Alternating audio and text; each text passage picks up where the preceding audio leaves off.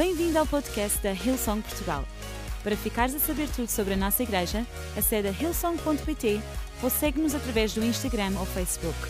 Podes também ver estas e outras pregações no formato vídeo em youtube.com.br hillsongportugal. Seja bem-vindo a casa. 2020 tem sido um ano de muitas coisas contra nós.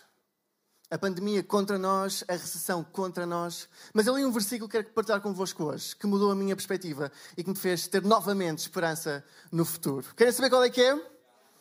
Então, em Romanos 8, 31, Paulo está a escrever aos Romanos e diz o seguinte: Que diremos, pois, a estas coisas? Se Deus é por nós, quem será contra nós? Eu vou ler novamente, Romanos 8, 31. Que diremos, pois, a estas coisas? Se Deus é por nós, quem será contra nós?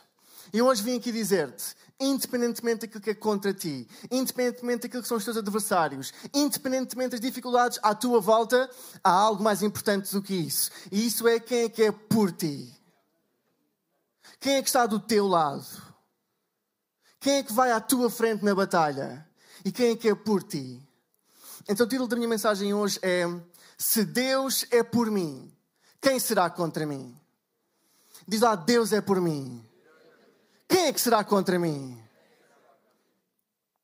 E este versículo mudou a minha perspectiva. Eu andava muito preocupado com aquilo que era contra mim, com aquilo que eram os meus adversários e as minhas dificuldades. E este versículo ajudou-me a pôr a minha perspectiva com a perspectiva de Deus e pensar naquilo que é por mim. Espera lá, eu tenho um Deus que é por mim. Eu tenho uma igreja que é por mim. Eu tenho um grupo de ligação que é por mim. Eu tenho um grupo na igreja que é por mim. E se Deus é por mim, quem é que será contra mim? Diz lá, Deus é por mim. E sabem, a nossa referência enquanto igreja é Jesus. É a pessoa para quem nós olhamos com mais admiração e queremos aprender de. É o nosso Senhor, é o nosso Salvador. E nós às vezes pensamos que Jesus teve uma vida simplicíssima aqui na Terra e que não passou por dificuldades e que não passou por problemas e que os problemas só nos acontecem a nós. Mas Jesus não é estranho a dificuldades, Jesus não é estranho a problemas, Jesus não é estranho a anos como 2020. E eu, a ler os Evangelhos, cheguei a uma parte absolutamente incrível da vida de Jesus. Jesus, o nosso Rei, o nosso Senhor, o nosso Salvador, veio para a Terra, viveu aqui na Terra para cumprir o propósito que o Pai o tinha enviado.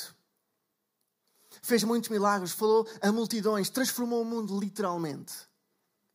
Mas sabem, o facto de ele ter feito isso criou anticorpos no Império Romano, criou inimigos dentro do Império Romano. E isso fez com que pessoas do Império Romano e à volta dele o considerassem tão perigoso que o quiseram matar. Eu não sei qual é, é a tua dificuldade hoje, mas a dificuldade de Jesus era pessoas que o queriam matar. E em Lucas 21, no versículo 1 a 6, diz que já estava próxima a festa em que se comem os pães sem fermento, chamada a festa da Páscoa. Os chefes dos sacerdotes e doutores da lei procuravam a maneira de matar Jesus. Mas tinham medo do povo. Então Satanás entrou em Judas, que tinha o sobrenome de Iscariotes e que pertencia ao número de 12 apóstolos. Judas foi ter com os chefes dos sacerdotes e com os oficiais do templo e combinou com eles a maneira de desentregar Jesus. Eles ficaram muito contentes com isso e prometeram dar-lhe dinheiro. Judas concordou e começou a procurar a melhor ocasião de o entregar sem que o povo desse por isso. Então Jesus enfrenta neste momento uma ameaça à sua própria vida. E sabes, se calhar o teu problema não é tão complicado quanto o problema de Jesus. Espero que sim. Mas a verdade é que nós todos temos algum problema, temos alguma coisa que está à nossa frente. E eu inspirei-me tanto a, a ver como Jesus ultrapassou este problema e deu-me esperança para mim. Jesus não foi estranho a problemas, mas ele sempre atravessou os problemas.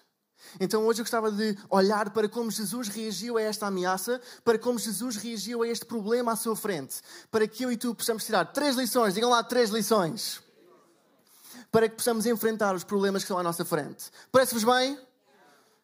Ok, bora lá então. Então a primeira coisa que Jesus fez foi absolutamente incrível. Sabem, se fosse comigo ou se fosse contigo, nós temos recebido uma ameaça à nossa vida, uma ameaça à morte. Eu não sei o que é que tu farias, eu não sei bem o que é que eu faria, mas provavelmente envolveria ir para casa, chorar, comer um milka de chocolate com avelã e ver uma série de Netflix, provavelmente. E a seguir entrar no carro e fugir. Quem é que fugiria se tivesse uma ameaça à sua própria vida? Mas sabem, Jesus fez algo que transformou completamente a minha vida e completamente o meu entendimento daquilo que nós podemos fazer em situações semelhantes. Jesus, nos versículos seguintes, faz algo que completamente transformou a minha perspectiva. Querem saber o que é que é? O Diogo e a Mariana querem. No versículo 7 diz que, que é o versículo a seguir: Chegou o dia da festa de pães sem fermento, em que deviam matar-se os cordeiros para a Páscoa. Jesus mandou Pedro e João à cidade e recomendou-lhes: vão preparar o necessário para comermos a ceia da Páscoa. no momento a seguir, a perceber que havia uma, uma, ameaça à morte, à vida dele, Jesus dá ordem aos seus discípulos para começarem a preparar a ceia da Páscoa. E mais abaixo, ele lidera a ceia, lidera o momento em que eles estão juntos e partem o pão e bebem o vinho. E a seguir ele fala com os seus discípulos acerca da perspectiva do reino. E a seguir avisa Pedro acerca do futuro que ele ia ter à sua frente. E a seguir dá instruções finais aos seus discípulos. Eu adoro isto. A primeira coisa que eu aprendi com Jesus é que se Deus é por mim, eu posso dar passos em frente. Se Deus é por mim, eu posso dar passos em frente. Jesus, quando recebe esta notícia, quando percebe que o seu fim está próximo e que há uma ameaça à sua própria vida, ele não se esconde com medo, ele não se retrai com medo, ele não desiste de lutar, ele não desiste de viver. Muito pelo contrário, ele passa à ação, ele passa a decidir o que é que pode fazer a seguir, ele passa a liderar os discípulos para que o movimento que ele estava a começar continuasse a prosperar. Jesus entra imediatamente em modo de ação, em modo visionário, em modo de resolver, em modo de agir. Eu acho que é uma lição que nós temos que aprender com isto. Os nossos problemas não têm que nos diminuir. Os nossos problemas podem ser o nosso trampolim para que nós possamos continuar a crescer. Quantos de nós, às vezes, quantos cristãos recebem uma multa no trânsito? Ok, estou a ver, estou a ver. E ficamos desesperados. Uau, será que Deus esqueceu de mim? Será que este ano é tudo contra mim? Porque a minha vida é tão complicada. E entramos em modo de, uau, se calhar este domingo eu não vou à igreja. Ah, se calhar é a altura de eu me comprometer menos com a igreja. E vou lá tanta vez e recebi aqui uma multa de mau estacionamento. Às vezes, quantos de nós, ao mínimo problema, pomos tudo em causa? Eu acho que é uma lição a aprender com Jesus, em que ele, com o maior problema, uma, uma ameaça à sua vida, decidiu pôr a sua causa, desculpem, a causa da humanidade à frente dele próprio na noite mais escura da vida de Jesus, em que ele descobriu que o iam matar, ele acendeu uma luz que ainda hoje tem impacto na vida de bilhões de pessoas. Quem é que já celebrou a ceia do Senhor aqui? Quem já alguma vez celebrou a ceia? Nós fazemos porque Jesus não se amedrontou perante uma ameaça, mas Jesus se levantou perante uma ameaça. As nossas maiores decisões, os nossos maiores feitos podem vir os nossos maiores problemas. A nossa maior dor pode ser o lugar onde descobrimos o nosso maior propósito. E eu hoje queria dizer-te aqui, a ti que estás aqui, que independentemente do problema que há na tua vida, independentemente da dor que tu sentes, independentemente da ameaça que está sobre ti, independentemente da nuvem que está sobre ti, eu acredito em nome de Jesus que dessa dor, que dessa nuvem, que dessa dificuldade, pode vir o propósito de Deus para a tua vida. Se Deus é por ti, tu podes dar passo em frente. O teu maior impacto pode vir a partir da tua maior dor. Jesus transformou esta dor, transformou esta ameaça em algo que ainda hoje nos abençoa, que é a ceia. E que ainda hoje cura, e que ainda hoje transforma a nossa vida e nos dá perspectiva sobre o futuro. Deus pode transformar a tua maior dor no teu maior propósito. E tu não tens que viver amedrontado, tu não tens que viver sem esperança, tu não tens que viver com a nuvem só à tua frente. Se Jesus conseguiu pegar nessa nuvem e transformar em ações que mudaram o futuro, tu também podes. Será que eu posso ouvir um amém? Jesus transformou a maior noite de trevas numa luz que ainda hoje brilha. E eu acredito em nome de Jesus que tu também vais transformar as tuas dores, os teus problemas, os teus desafios em luz para a vida de outros. Em nome de Jesus. A segunda coisa que Jesus fez que foi incrível. Depois de ele ter tomado estas decisões, depois de ter liderado os seus discípulos a tomarem ação, a levantarem-se, a, a, seguirem em frente, a não terem medo, a liderarem, a criarem espaço para que outros chegassem a Ele, fez algo que ainda hoje está na história. no versículo 39 diz que Jesus saiu para o Monte das Oliveiras, como, como era seu costume. E os discípulos foram com ele. Quando lá chegou, disse-lhes: Peçam a Deus para não caírem em tentação. Afastou-se deles a uma curta distância e, pondo-se de joelhos, orava assim: Pai, se for do teu agrado, livra-me livra deste cálice de amargura. No entanto, digam lá, no entanto, não se faça a minha vontade, mas sim a tua. Nisto apareceu-lhe um anjo do céu que veio dar-lhe forças. Jesus estava muito angustiado e orava ainda com mais fervor, enquanto o suor lhe caía no chão, como grandes gotas de sangue. Depois da oração, levantou-se e foi ter com os discípulos, mas encontrou-os abatidos pela tristeza. Estão a dormir? Levantem-se e orem, para não caírem em tentação. A segunda coisa que eu aprendi é que se Deus é por mim, digam lá se Deus é por mim, Ele renova o meu coração. Se Deus é por mim, Ele renova o meu coração. Eu adoro o facto de Jesus, depois de ter entrado em modo de ação, Ele foi para o Monte das Oliveiras, onde fez a oração que, se calhar, muitos de nós fizemos este ano. Pai, se for do teu agrado, livra-me deste cálice de amargura. Se for do teu agrado, livra-me deste problema. Se for do teu agrado, livra-me desta situação, deste problema, deste desafio. No entanto, não se faça a minha vontade, mas sim a tua. E diz que apareceu um anjo do céu que veio dar-lhe forças. Eu acredito em nome de Jesus que quando nós nos pomos de joelhos, quando nós prostramos de joelhos, quando nós pedimos ao Pai que renove o nosso coração, é mesmo isso que Ele faz. Eu acredito que hoje há um Deus no céu que quer renovar as tuas forças. Eu acredito que hoje há um Deus no céu que não está indiferente ao teu sofrimento, não está indiferente à situação que estamos a passar. Eu hoje acredito que há um Deus no céu pronto a renovar as tuas forças. Se Deus é por mim, Ele renova o meu coração. Quando nós não conseguimos mudar o que está à nossa volta, vamos mudar o que está dentro de nós. Eu adoro a oração de Jesus. Faça-se a tua vontade e não a minha. Quem é que já orou uma oração destas? Faça-se a tua vontade e não a minha. Jesus estava-nos a ensinar que Deus renova o nosso coração, que Deus renova as nossas forças. Em Isaías 40, no versículo 29 e 31, diz que Ele, Deus, dá forças ao cansado e enche de vigor aquele que é fraco. Até os jovens se cansam e fatigam. Jovens, é verdade ou não? Já, yeah, ok. Os mais valentes também tropeçam. Agora ouçam bem, mas os que confiam no Senhor renovam as suas forças, lançam-se como as águias, correm sem se cansarem e andam sempre sem se fatigarem. Quem quer receber esta palavra esta tarde? Vamos acreditar que Deus renova as nossas forças. Vamos fazer orações que nos posicionam para receber de Deus aquilo que nós precisamos. Eu acredito que Deus quer renovar forças. Eu acredito que muitos de nós vamos lançar-nos como águias ou como dragões, se calhar. Vamos correr sem nos cansarmos. Vamos andar sempre sem nos fatigarmos. 2020 precisa de uma igreja com energia. Há alguém com energia ou não? Eu esta semana houve uma história que a Rosa Nunes partilhou nos grupos do WhatsApp de alguns líderes sobre uh, uma história incrível do que a nossa igreja fez através do City Care por uma família que estava em dificuldades incríveis. E através da nossa igreja e do City Care conseguimos trazer alívio a esta família. E o Nuno Veiga, que está a tocar guitarra esta tarde, ele ficou tão movido com essa história que ele partilhou no Facebook dele a dizer que, uau, que causa incrível a que nós pertencemos e que eu gostava de contribuir e incentivar a todos para contribuir para isto. E eu fiquei, uau, tão bom que no momento de dificuldade a igreja tenha força e energia para ajudar outros. E sabem, eu acredito que as pessoas à nossa volta precisam de cristãos como eu e de como tu, que nos levantemos com força e com energia, com capacidade para ajudar.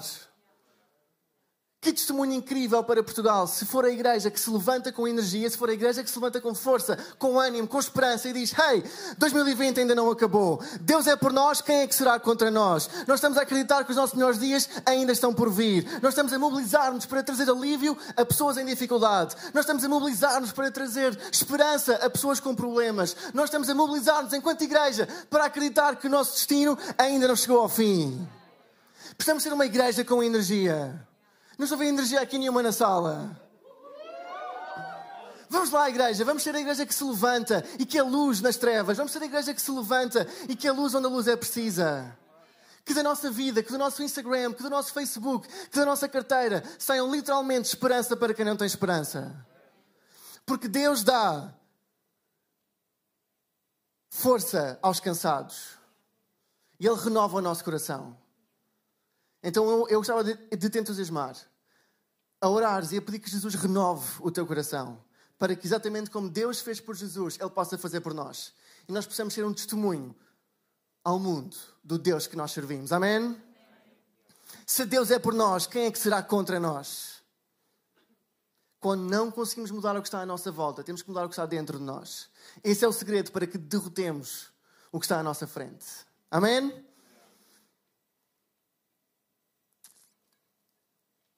Em terceiro lugar, se Deus é por mim, a última palavra é dele. Se Deus é por mim, a última palavra é dele. Jesus, depois da história que eu vos contei, uns, uns dias depois foi crucificado. E quando ele foi crucificado, o Império Romano festejou. Quando ele foi crucificado, o Império Romano disse: Matámos o rei dos judeus. Matámos a maior ameaça que havia ao nosso reino. Festejaram. O inferno festejou. Ha! Afinal, o Filho de Deus, o que se chamava Messias, afinal está morto como qualquer outro. Afinal não tinha poder nenhum. Afinal não era assim nada de especial. Afinal, se calhar não era assim o Filho de Deus. Houve festa no inferno. Houve festa entre o Império Romano. Mas quem é que sabe o que aconteceu ao terceiro dia? Jesus ressuscitou. A última palavra é sempre de Deus. Não importa quantas vezes já declararam a tua morte. Não importa quantas vezes esse problema já te atingiu. Não importa quantas vezes já foste esmagado. A última palavra é sempre de Deus. Sabem, eu tenho uma, uma doença que se chama diabetes tipo 1, que basicamente ah, as pessoas sabem, já ouviram falar sobre diabetes. Diabetes significa que o nosso pâncreas parou de funcionar e que nós não temos uh, insulina para aquilo que nós comemos. Eu fui diagnosticado na Austrália. Uh, e basicamente, tipo 1 significa que o meu, corpo não produz insulina, então eu tenho que andar sempre com uma, com uma bolsinha, dar insulina enquanto como, e nos intervalos e etc., para continuar a, a sobreviver, no fundo. A insulina é como se fosse uma fonte de vida para o meu corpo, basicamente. E eu fui diagnosticado na, na Austrália e uns meses depois saiu uma música que se chama As It Is in Heaven. Quem é já ouviu essa música? As It Is in Heaven. E há uma parte dessa música que diz que. Ok, obrigado, obrigado, obrigado. Muito obrigado. E nessa parte há uma música que diz: I will sing like a man, with no sickness in my body. Eu vou cantar como um homem, sem doença no meu corpo. E sabem, quando essa música saiu, foi pouco tempo depois do, do meu diagnóstico. E eu, durante cinco ou seis meses, não consegui cantar essa parte da música. Eu cantava a outra parte toda, mas quando chegava aqueles dois, aqueles dois versos, eu não, consegui, não tinha coragem, não tinha. Não conseguia cantar essa parte da música. Que diz que eu vou cantar como um homem sem, doen sem doença no meu corpo. E sabem, nós tivemos uma aula, um tutorial no, no, college em que falámos sobre cura, em que falámos sobre o céu, em que falámos sobre a teologia da cura. E eu tive, eu tive a coragem de pôr o meu braço no mar e, e, e, e falar sobre isto. Contar a minha experiência com esta música. Eu disse que basicamente que eu acreditava que Deus me poderia curar mas se calhar não iria acontecer. E então que eu não conseguia contar, cantar essa, essa parte da música. Mas sabem, durante a aula nós continuámos a conversar e levaram-me a Apocalipse 22, em que basicamente diz que no céu não haverá mais choro, não haverá mais dor e não haverá mais sofrimento. E eu percebi naquela aula que mesmo que Deus não me curasse aqui na terra, que um dia no céu eu vou poder cantar como um homem sem doença.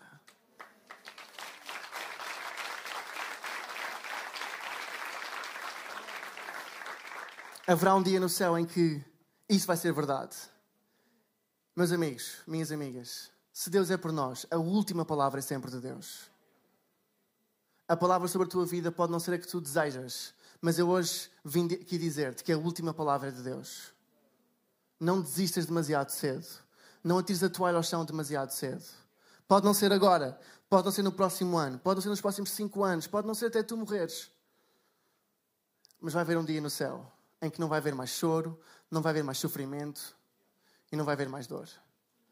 Porque quando Deus é por mim, a última palavra é sempre dele. Amém? A banda pode se juntar a mim. Estou aqui muito sozinho. Em 2 de Crónicas, no, no capítulo 20, no versículo 15, diz: exclamou Jaziel: Ouçam com atenção, habitantes de Judá e de Jerusalém. Ó oh, também tu, ó oh rei Josafate, o Senhor manda-vos dizer que não devem ter medo, nem se devem assustar diante desse enorme exército, porque esta guerra não é vossa, mas de Deus. E eu hoje queria terminar dizendo isto. Ó oh, grande Portugal, ó oh, grande Hillsong, ó oh, grande mundo, não nos vamos assustar, porque a batalha não é nossa, a batalha é de Deus.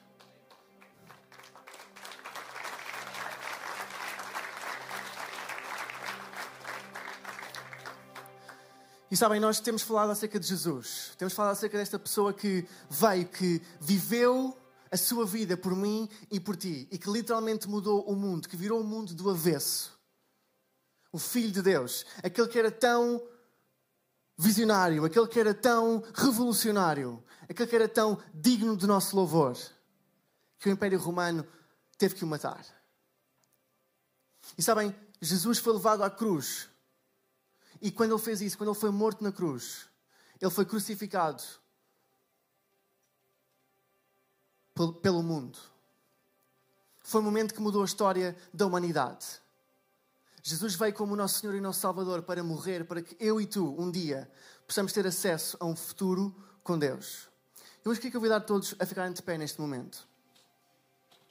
Deus é por nós. Quem é que pode ser contra nós? E a decisão mais importante que eu e tu podemos tomar na nossa vida é colocar Deus do nosso lado. Sabem, se calhar tu ouviste dizer que Deus é contra ti, se calhar ouviste dizer que Deus te quer castigar, se calhar ouviste dizer que Deus está zangado, se calhar ouviste dizer que Deus não quer saber de ti. Se calhar já ouviste pessoas dizerem que Deus não existe ou que Ele está zangado contigo. Eu hoje venho dizer-te que nada disso é verdade.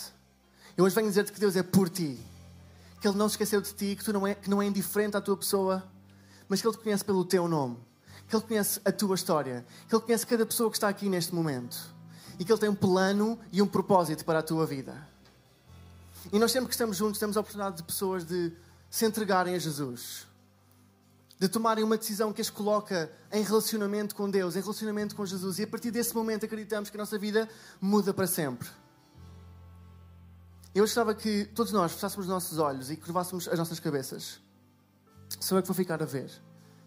E queria te perguntar: será que tu tens uma, um relacionamento real, pessoal e atual com Jesus? Será que se eu te perguntar hoje, tens certeza absoluta que tens um relacionamento pessoal, real e atual com Jesus? E que Ele está do teu lado e que Ele é por ti? Eu hoje vou dar a oportunidade de tomar essa decisão. Vou dar a oportunidade de colocares Deus do teu lado na tua vida. E sabes, Deus nunca se moveu, Deus nunca se afastou de ti mas nós podemos tomar decisões que nos afastam de quem Ele é. Então, agora mesmo, se é a primeira vez que queres começar um relacionamento com Jesus, ou então queres voltar a casa depois de ter estado longe e distante, eu vou contar até três, e quando eu chegar a três, eu vou te convidar a pôr o teu braço no ar. Com, com uma confissão de que queres começar um relacionamento com Jesus e mudar a tua vida para sempre. Então, um, Deus ama-te. Dois, Deus é por ti. Três, põe agora mesmo o teu braço no ar. Agora mesmo, sem vergonha, estou a ver ali atrás, sem, sem vergonha. Agora mesmo, estou a ver, estou a ver, sem vergonha, vamos pôr o nosso braço no ar. Em casa, podes pôr o emoji na mão, também no chat, para que nós possamos saber. Obrigado, eu já vi, obrigado, obrigado. Obrigado. Em casa, põe o emoji na mão. E vamos acreditar juntos que este momento vai transformar a tua vida para sempre. E que o Deus do mundo, que o Senhor dos Senhores vai entrar e ficar do teu lado nesta tarde. Então nós vamos todos juntos orar. Se, foi a, a tua mão no ar, ora agora mesmo. Mas igreja, vamos todos orar juntos enquanto família e vamos tomar esta decisão. Vamos dizer, Deus, bora lá mais forte. Vamos dizer, Deus, nesta tarde, eu entrego a minha vida a Ti. A partir de hoje, sei o meu Senhor e Salvador. Fica do meu lado e dá-me um futuro como eu nunca esperei até agora. Em nome de Jesus. Amém. Vamos dar uma salva de palmas a todas as pessoas que tomaram esta decisão. Amém, amém. Enquanto estamos ainda de pé, eu pedi à banda para tocar novamente esta música.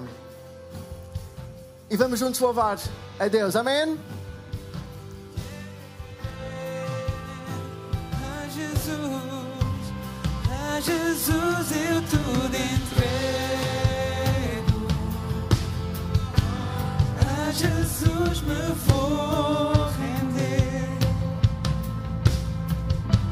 Para sempre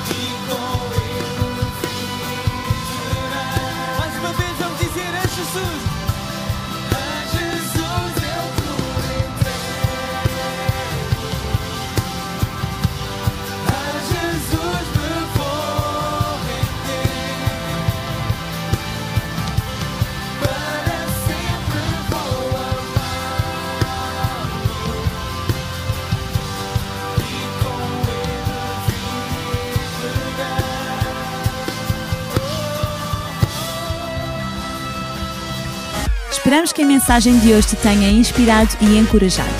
Se tomaste a decisão de seguir Jesus pela primeira vez, acede a hillsong.pt Jesus para dar o teu próximo passo. Relembramos que podes seguir-nos no Facebook e Instagram para saber tudo o que se passa na vida da nossa igreja. O melhor ainda está por vir.